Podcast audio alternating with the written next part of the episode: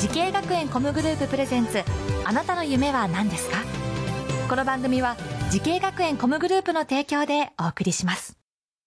自分の好きなことを仕事にしたい。でも資格は持っていないし高校では勉強づけ。私の夢を叶えられる専門学校があればいいな。あなたの夢は何ですか？滋慶学園 COMグループはあなたの夢を実現します。今すぐホームページを滋慶学園 COMグループ presents。あなたの？あなたのあなたの夢は何ですか？浜谷健二です。2024年新春企画。西葛西にある TCA 東京 ECO動物海洋専門学校からお送りします。あなたの夢は何ですか？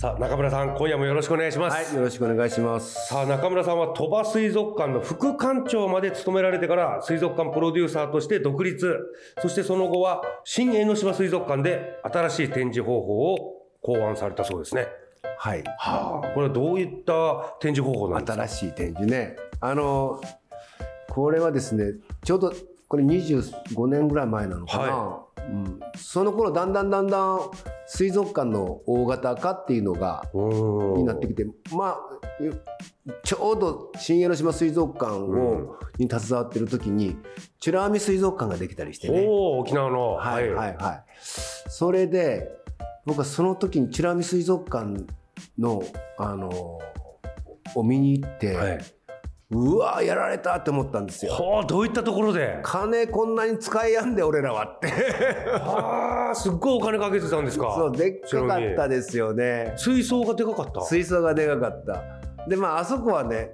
いいのはあの海の水そのまま使ってるんですよ。なのでこうすごくお金がかかるろ過循環の設備がいらないからそういう条件もあってあんなでかいその当時世界最大の水槽があったんで参ったなってうん思ったんです。でもこれでかいのに水槽は水槽になってるよな。うんうんうんもっと海みたいにできるんちゃうかって考えたんですね。いやどういうことだろうちょっと。例えばね単純にはい四角いって分かるだけで水槽なんですよ。四角いっていう形してりゃもうどんだけでかくても水槽ですねそうそう。確かに。で向こうに窓があってそこに人が見えたりしたら、うん。もうもう完璧に水槽でしょ、はい。でそういうのがいっぱい見えたわけです。でああこれは多分そのアクリルあの見え面ですね、はい。見え面をもうちょっと狭くして向こうの窓をなくしてやった方がもっと広く見えるつまり無限大に見えるようにできるはずだ。なるほど。でそこで思いついたのが水の塊水塊という。お水の塊と書いて水塊、はい。海をの見た光景をそのまま塊にして、うん。水族館に塊このぐらいの大きさの塊にして持ってきたら、そのまま海じゃないですか、はいはい。それは水槽がちっちゃくても大きくても、うん持ってくんねんから、ん。海なんですよ、海ですね。ね奥がずっと海に見える、ええうん。そういうふうなことを考えて作ったらきっといいんだと思ってそれから水塊というものをどうやってか作っていくかっていうのをすごく考えるようになったんです。で僕水塊展示っていうのをやってるんですよずっと。水塊展示っていうのはもう奥行きがどこまであるかわからないみたいなそうですそうです。もうだからね海の場合には奥行きどこまであるか分かんなくはいはし川の場合にはまあちょっとは分かった方がいいし、でもやっぱりどっかに奥行きがずっとある方がいい、はいはい。ま一般の人の考え方としてっていうか普通誰もがそうだし当然のことなんだけど海っていうのはどこまでも広いっていうのは分かってるわけですよ。はい。どこまでが広いって分かってんのにここまでしかないっていう水槽を作りじゃダメなんですね。で人々は何のために水族館に来るかっていうと、うん水中に行きたい水中世界を覗きたい。そうですね。ね。魚見に来てるわけじゃないと。そうなんです。水中に行きたいんですと。海に来たなとか川に来たなっていう感覚をどうやって、えーこう表現したら展示すればいいかっていうことにつながってきますよね。はあいや深いですね。その水海の中で何を発見してもらうかっていうことができればいいと思う。はあなるほど。これはちょっと展示、えー魚水族館魚を展示するものっていう最初概念で多分歴史は始まったと思うんですけど、もうこれ珍しい魚でしょ？これ見たことないでしょっていうのからもうだいぶ変わりましたねイメージが。絶対変わると思うんですねえー、なんか中村さん超ロングランイベント。超水族館ナイトというのがあるそうであこれの話もちょっとお伺いしたいんですけれども、はいはいはいはいあのねこれはね水族館の大衆文化化っていうのをすごく狙っててでやっているトークイベント。うん、ほうトークイベント、はいもう10ちょうどこの間で15年ですね。うわあ15年も前ええから、はよあの年3回。いはい。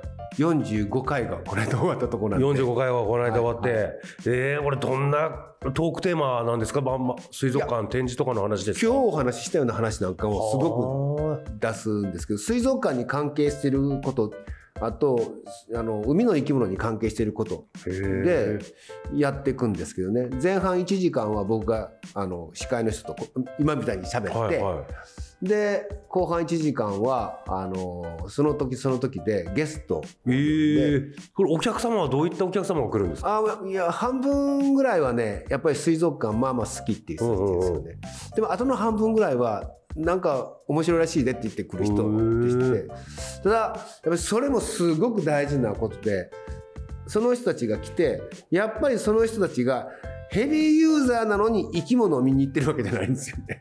へえ水中を見に行ってるっていうのがよーくわかる話をしてて反応ですごくわかるしその人たちからも話を聞くからよーくわかる。だから僕はすごくあの水族館をの利用者の気持ちが一番分かってる人間ということでもうまくいってるなっていうふうに思ってます。うわあこれだから中村さんのこのずっとキャリアの中で一番最初にこう鳥羽水族館に入った時に感じたことっていうのはやっぱ合ってたんですね。そうなんですそうです。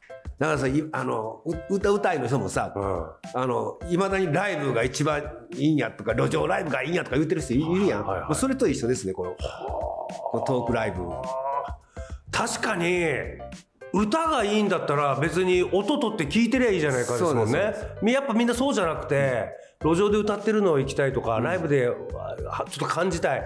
ライブの雰囲気感じたいとかですもんね。それでで聴衆もそうだしやってる演じてる方もどんな反応があるかっていうのが分かるから、それはすごく大事なんですよ。あなるほどはすごいな。ちょっといろんな。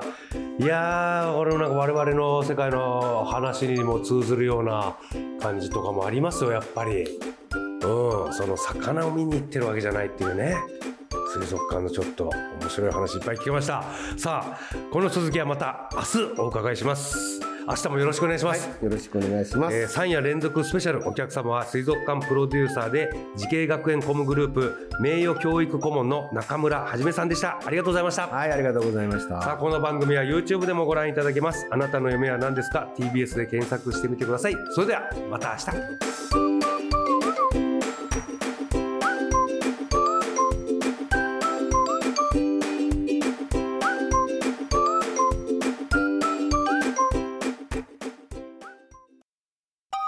動物園や水族館で働きたい。ゲームクリエイターになりたい。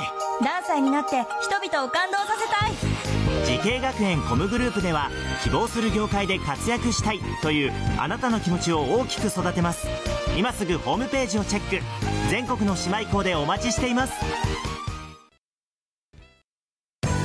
滋慶学園 COMグループプレゼンツ。あなたの夢は何ですか？この番組は慈恵学園コムグループの提供でお送りしました。